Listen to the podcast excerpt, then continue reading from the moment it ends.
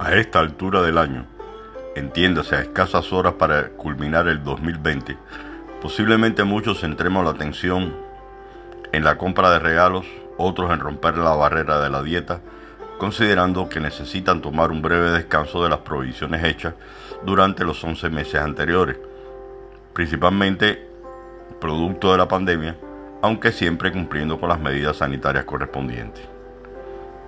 ¿Qué comeremos en Nochebuena o de cena para el 31? Lo tradicional, la gallina rellena. Nota, ¿por qué se dispararán los precios en diciembre? ¿Acaso es el momento oportuno de los vendedores de recoger la cosecha del treceavo mes?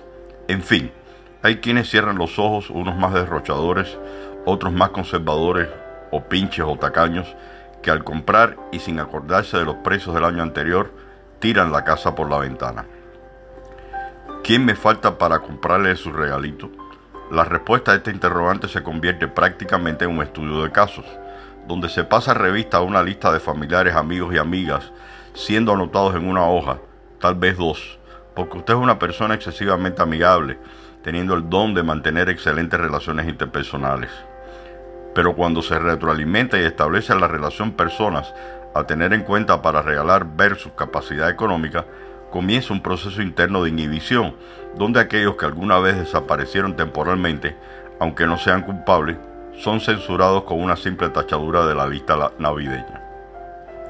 Otros se dedican a hacer un balance del comportamiento del año que se va, los pros y los contras, en lo laboral, cuáles fueron las metas cumplidas, dónde nos quedamos cortos, en qué fallamos, cuáles fueron los éxitos como parte del colectivo a que pertenezco, que lidero o no, Fui ejemplo como líder o simplemente me preocupaba por ordenar y mandar, no siendo el mejor ejemplo, valga la redundancia, de cerrar filas siempre con mis subalternos, mis pares en el momento oportuno, cuando se requiere de esfuerzo ante tareas o compromisos que estos últimos esfuerzos son necesarios.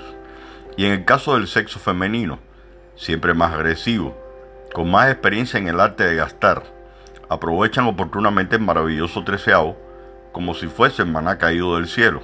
Pero aclaro, no solo el de ella, sino también el de los esposos, pobrecitos que somos, para dirigir y reorientar muchas veces sin nuestro consentimiento el arreglo de la casa con la justificación injustificada, siempre habrá alguna excusa, por poco científico que sea, de que este invierno fue fatídico y que hay que arreglar el techo, producto del descubrimiento de nuevas filtraciones.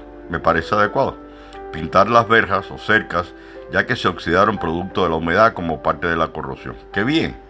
Y cambiar las cortinas del baño, arreglar el auto y no podía faltar el grito de la moda, unos zapatos, que por cierto no creo que sea solo un par de zapatos, sería iluso que me combine con el color del vestido que estrenaré para las fiestas de fin de año. Anticientífico totalmente. Y para usted, estimado amigo, ¿qué le queda? Mire, si hasta aquí está de acuerdo conmigo, recuerde que esa señora, sí, su esposa, es la que ocupa en el hogar de atender los problemas de la misma a la que usualmente nosotros les damos la espalda, complázcala. Aprovecho para desearles buen fin de año para todos y todas.